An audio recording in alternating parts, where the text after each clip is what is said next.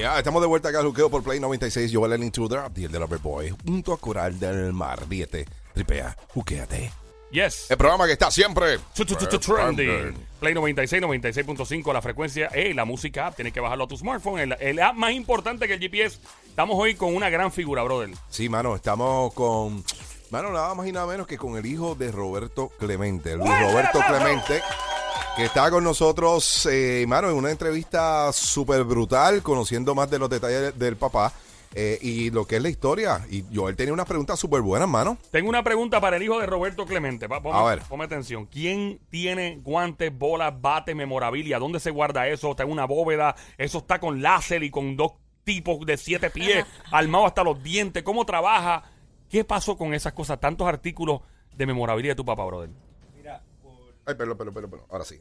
Ahora estamos, ok. Sí, sorry. Por muchísimos años, bueno, no muchísimos años, toda la vida. Sí. Nosotros tuvimos y fuimos custodios de los artículos, ¿verdad? Wow, nice. Eh, ¿Qué ocurre? Hubo en un momento dado, no sé si habían escuchado que Por hubo tres guantes de oro que desaparecieron. Sí, Sí, mano. Ok, luego de eso pudimos recuperar dos de ellos y tengo entendido que había, el tercero estaba por Japón.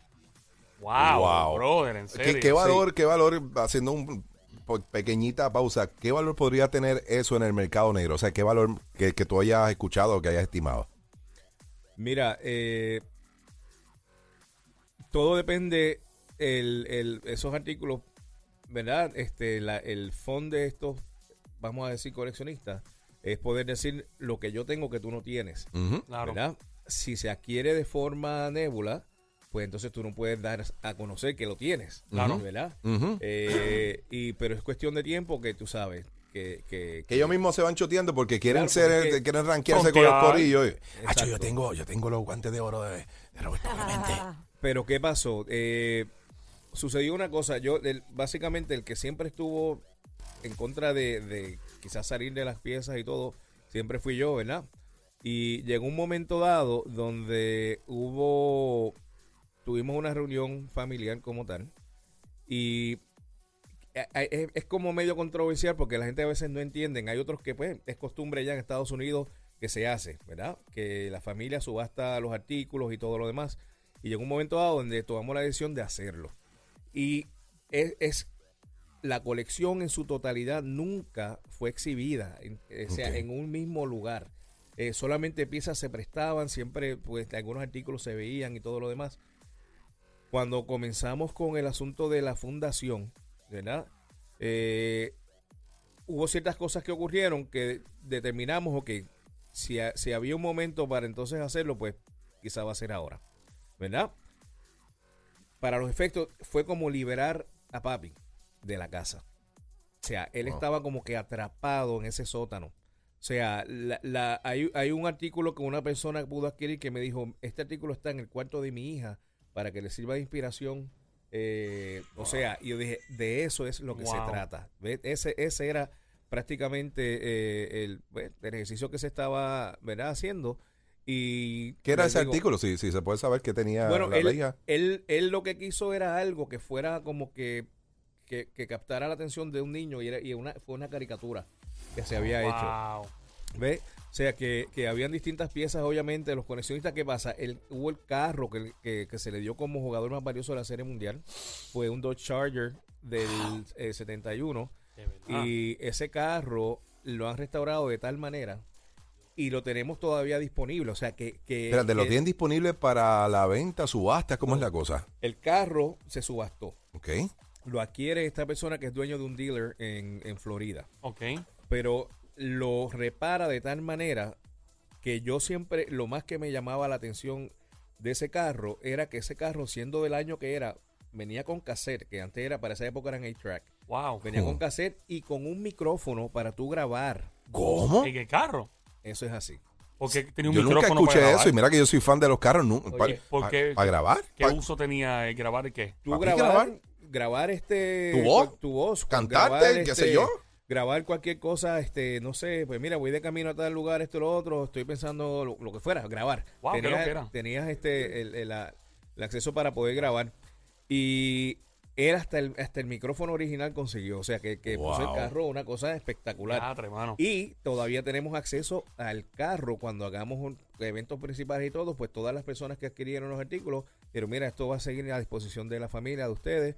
Eh, así que... O sea, hay- que si ahora planes. mismo ustedes hicieran un museo, podrían tal vez de cada uno de esos coleccionistas pedirle prestado. Obviamente, esto, esto requiere una algo Una demas- logística. una logística demasiado porque tienes que poner unos seguros increíbles a cada cosa para que eh, se aseguren de que eh, si pasará algo, resp- alguien responda. Eso es así. Y parte de eso, pues obviamente, se está considerando hacer un museo. Aquí Eh, en Puerto Rico. Wow, nice. Aquí en Puerto Qué Rico. bueno, mano. Ya, ya. Aquí en Puerto Palo, Rico. un palo, es un palo. Eh, se está considerando hacer una ruta turística que incluya el punto de referencia al accidente, que incluya, o sea, todo lo que tiene que ver donde nació, eh, todo este tipo de cosas, pero para eso hace falta preparar esas áreas bien, que estén aptas para recibir a estos turistas que vengan a Puerto Y Rico. van a abrir un montón. Yo una vez fui a tu casa hace muchos años de tu mamá. Lo que recuerdo era que era como que una cuesta y estaba como a mano derecha. Este, y para mí fue también eh, un momento dado en que yo dije, ya aquí vivió Roberto. Porque es la misma Clemente". casa donde vivía tu papá, es así. donde está tu mamá ahora. Ok, wow. O sea, eh, tú sabes lo que es sentir y cualquier persona que, de, oye, de cualquier parte del mundo, para que sepa, y, y quiero que me lo, eh, me lo aclare si es cierto o no. En- ten- tengo entendido que la tienda Forever 21 es por tu papá. ¿Cómo es eso? Mira, ¿Es pues, cierto o no? Mira, Porque no me digas eh, eso. tú sabes que desconozco ese dato, a mí me lo habían dicho. pero, Sí, que pero no Forever me- 21, que obviamente es por el 21 de Roberto Clemente, cool. se Claro, llama claro. así porque el dueño es fanático de Roberto Clemente. es impresionante la Búscalo cantidad. a ver, pero eso es lo que yo he escuchado. Puede ser, claro, todo es posible, bro. Sí. ¿Cuántos hermanos son? Somos tres. Son tres varones. Muchas veces eh, las personas se recuerdan nada más que de Roberto Jr. y de mí, porque somos los que siempre estamos en los medios y todo, pero el menor, Roberto Enrique, lleva el nombre real. ¿Todos son es Roberto? Sí. ¿Es Roberto Enrique? Es el mayor es Roberto Jr., ¿Ok? Luis Roberto y Roberto Enrique, Ok. que le decimos Ricky. Pues papi en el, en el certificado de nacimiento aparece como Roberto Enrique. Wow. Ok. Mira, y ustedes no solamente, cuando, esto es una pregunta más personal, ¿no? No tanto de la historia. Mira, que ustedes cuando van a los parques de pelota, ¿ustedes le entran gratis o, o tienen que pagar? ¿O tienen que pagar? Mira, eh, te diré esto. Nosotros, pues, obviamente, eh, podemos entrar a los parques como tal, pero nosotros no somos personas de estar por ahí diciendo, ah, yo soy fulano, o, buscando, tú sabes, eh, ventaja de nada. Y, y siempre, por ejemplo, ahora mismo eh, que estuvimos, como muchos de ustedes vieron en San Luis, con Yadier Molina, eh, alquilamos un, un party suite para los fanáticos que quisieran estar con nosotros Mm, wow. allá, por primera ocasión lo hicimos, y fue un éxito total porque eh, recibimos personas de Puerto Rico, de Pittsburgh, que manejaron 10 horas, hubo otra persona de Tampa, entonces, ¿qué pasa? Que... Pero eso fue al azar que escogieron o hicieron un concurso. ¿Cómo, cómo lograron con- conectar con todos ellos? Pues a través de online y a través de La Vida Béisbol y otras plataformas, dejamos saber que teníamos este Party Suite disponible, que el que tuviese interés, que me que enviara, pero este- esta es la locura de todo esto, que me enviara un email, verá, el email de la fundación, con qué cantidad de boletos eh, estaba solicitando, y entonces yo le contestaba, pero le contestaba, mi esposa me decía, tú eres loco, porque yo le contestaba en primera persona. Yo le dije, esto va, esto va a traer este algo bien interesante. Vamos a ver, hubo una persona que subió de Tampa con el papá, Wow. pero no lo creía. O sea, él, O sea, él dijo, me está contestando el libro. Ah, ¿qué va a hacer? Yo voy para allá, pero... Diablo. Sí, no, no. Él envió varios emails como que, te- o sea, como que tanteando la situación a ver si, eh, si era cierto o no. Pero sí, y lo más increíble de todo esto, que tres personas que no se conocían, que vinieron de tres lugares diferentes, fueron de tantas versiones de jerseys que hay, fueron con el mismo jersey que fue el de Santurce blanco. Con el de Santurce, que no son ni puertorriqueños. No, no, no, no. Wow. No son puertorriqueños y fueron con el de Santurce. Wow. Sí, hubo uno, uno, bueno, habían dos que eran puertorriqueños, pero otro no. Y, y, y, o sea, no iban juntos, o sea, que llegaron por su cuenta aparte y llegaron, y eso me inspiró para comenzar un, un algo que tiene que ver ahora con los teammates. Ok. ¿Cómo, cómo, o sea, cómo tú haces, antes, no sé todavía si lo haces, cómo tú hacías para ordenar una pizza? Porque, o sea, sí, a nombre de que Roberto Clemente. ¡Ja! Escucha. ¿Cómo en la vida de una persona que tiene el nombre? Porque tú eres Luis Roberto, ¿no? Correcto. Pero Roberto Clemente. O sea, ¿cómo tú hacías, por ejemplo, llamas a un lugar, sí, eh, eh, vas a una urbanización, control de acceso, con la 45CJ, Sí, que Roberto Clemente, la seguridad. ¡Uh! ¿Cómo, cómo funciona eso? Mira, te, te voy a hacer una historia eh, lo más corta que pueda. Seguro. que es el, mejor ejemplo que yo tengo para, cuando- para contar eso. Cuando yo me fui de los piratas, o sea, que, que me voy eh, manejando hacia Pittsburgh, que estaba en Florida, Yes. Roberto Jr. estaba jugando y él estaba con San Diego para ese tiempo. Y ahí estuvo Roberto Alomar, estaba Baelga, estaba ahí, rayos, Jimmy, eh, había un montón de gente de Puerto Rico, y pero en las menores. Ajá, ajá. Ok, yo tenía un Mercedes-Benz que había comprado con el bono y qué sé yo. Y yo voy manejando, ellos no habían visto el carro. El carro estaba brutal. El Bueno. carro lo tuvo, lo tuvo el productor de Miami Vice un año y Wow. en lease y salió en la serie como nueve veces. Uf. Carro dorado, Qué calentón. eh, eh, pero una cosa, sí, un chamaco yo, de, ¿qué? 18 años. La gente rápido te miraba raro allá en Sí, Miami. ¡Epa! sí. Pues entonces, ¿qué pasa? Que, que cuando estoy buscando, no habían celulares para esa época, no había nada. Cuando estoy buscando dónde es que se está quedando, me acuerdo que llamo Collect por un, por un- A tu amiga ya. teléfono público a mami y le digo, mami, ¿cuál es el sitio? ¿Cuándo es el completo? Cuando me da la dirección bien, llego, pero antes no había comido nada en el transcurso de Florida, allá en North Carolina, y cuando entonces voy a comer algo, paso por un puesto de gasolina y veo este corillo medio nebuloso, tú sabes, de chamacos ahí, ah, y casi ni los miré por si acaso y seguí. Comí, regreso y estaciono, veo dos muchachos jóvenes en el área del Londres. Y me puestos tienen que ser peloteros, asumiendo, ¿verdad? Le digo, mira, estoy buscando a, a Roberto Clemente Jr. Ellos se miran así. Dice, ¿a quién? Me dice, a Roberto Clemente Jr. Me dice, caramba, fíjate, no, no lo hemos visto, pero ahorita salió de aquí este Dr. J, Julio Sirvin, con una canasta que acababa de secar la ropa. Tú sabes. Vacilando ahí. Sí, sí, No porque es eso, no me creen, tú sabes, y, y- y pasa mucho eso. El fanático más fanático, fanático de tu papá. Te voy a decir, te voy a dar dos nombres, te, te puedo dar muchísimos nombres, más te voy a dar unos cuantos. Dale, Ok. zumba ahí. Eh, Michael Jordan, Wow. Wow. ¿Tú hablaste con Michael Jordan? ¿Y qué te dijo él? Oh my God, you're dead. ¿Qué te dijo? mi hermano, lo conoció ¿De y cuando, cuando él estaba intentando jugar béisbol con los White Sox y, y él le di- cuando este se lo presentan, ¿verdad? Frank Thomas le presenta a mi hermano, él, él como que se detuvo y le dice, ¿quién tú dices que tú eres? Y dice, Roberto Clemente Jr. Y dice, man. Dice, le dice así en inglés, when I was growing up, all I wanted to be was Roberto Clemente. Wow, nice. wow, Mira, sí, ¿Y le regaló una tenis o no? Lo- Te regaló los pantaloncillos, yo. Una Jordan, loco. Yo Los Hanes, los Hanes. En esa Jordan. lista tienes a Wayne Gretzky, que es el equivalente de Jordan en hockey. Oh, wow. En Nice. hockey. Wow. ¿Ok? Tienes. Eh, ok, ustedes están en la música. Michael Jackson fue ¿cuántos diamantes? Un diamante, ¿verdad? Ajá.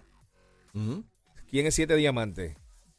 Diablo, no tengo idea. Garth Brooks. Ah, el cantante de música country. Country. Wow, de es verdad. mega fanático De del viejo. verdad, no pero sabía una cosa eso. impresionante. Wow. De verdad mano. que sí. Él, es- él es americano, él es un tipo Sí, él es- norteamericano. Él es del área de allá también, de Sí, cerca de Pittsburgh y toda esa área de allá. Así que imagínate, eh, se inspiró en él para crear su fundación y todo lo demás. Así Algunos, que algunos de, los pelate- de los peloteros de los pasados 20 años para acá, o sea, que si los A-Rods, que si los... los, eh, ¿Quién se te ha acercado? ¿Con quién has hablado que, sea, que, que era como un groupie? Oh, my God, un groupie así bien pegado. Mira, Aaron mismo este, Sí. tiene, bueno, es que...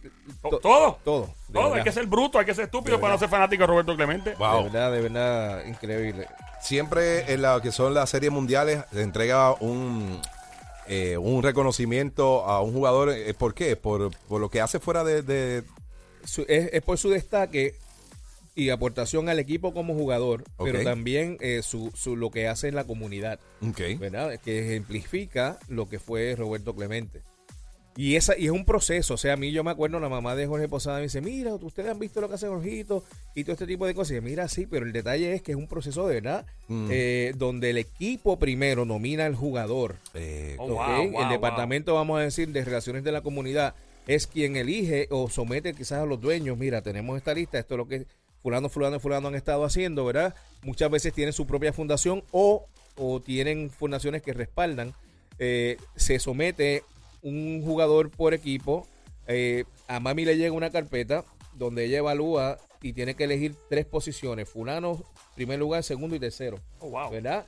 Ese voto se compara con el comisionado, con si hubiese un auspiciador del premio ese año, el CEO de la compañía, al igual que eh, de la Asociación de Escritores y los fanáticos pueden votar ahora online, pero el, el total del voto de los fanáticos se considera como un solo voto. Tengo una última pregunta que hacerte. Eh, si tu papá estuviese vivo, te pregunto, ¿qué tú crees que hubiese hecho cuando se, reti- cuando se hubiese retirado? ¿Qué tú crees que lo hubiese hecho? Porque yo conozco gente que, que está, qué sé yo, este, a lo mejor invirtiendo en bienes raíces. Hay otros peloteros que, que se han dado, eh, que son comentaristas. ¿Qué tú crees que hubiese hecho tu papá?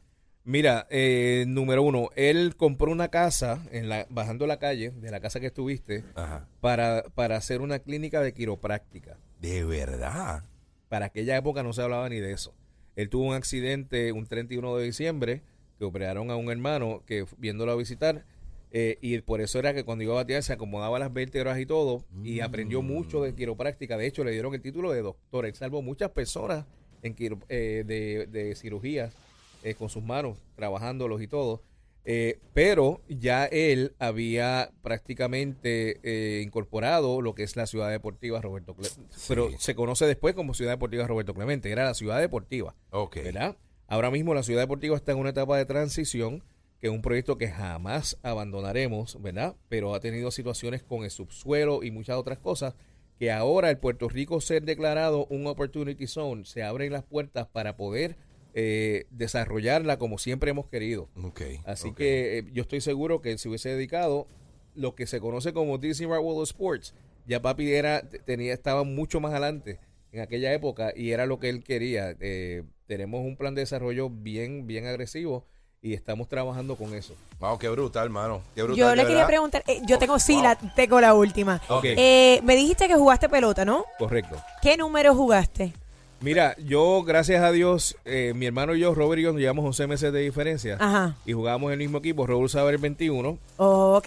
Pues Y yo yo te iba a preguntar Nice. si tú usabas el 21. yo usaba el 12, el 12. Al que menos, Ah, eh, al revés, Bello, que menos presión. Qué brutal. Yo, yo solamente le doy gracias a Dios que, que yo no me dediqué al béisbol. Yo cada vez que salía a batear, yo tengo esta historia de él. Eh. Mi mamá no gastaba dinero en porque no tenía chavos para daycare. Ajá. Y me mandó un equipo de pelota.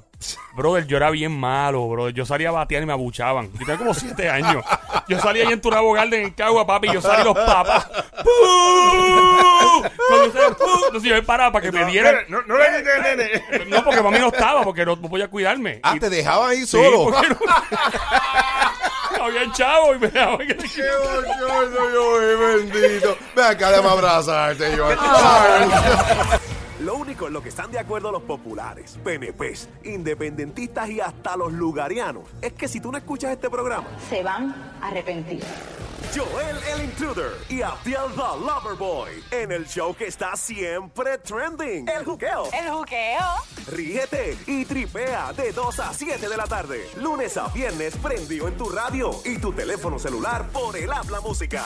Aquí en Play 96. Dale play a la variedad.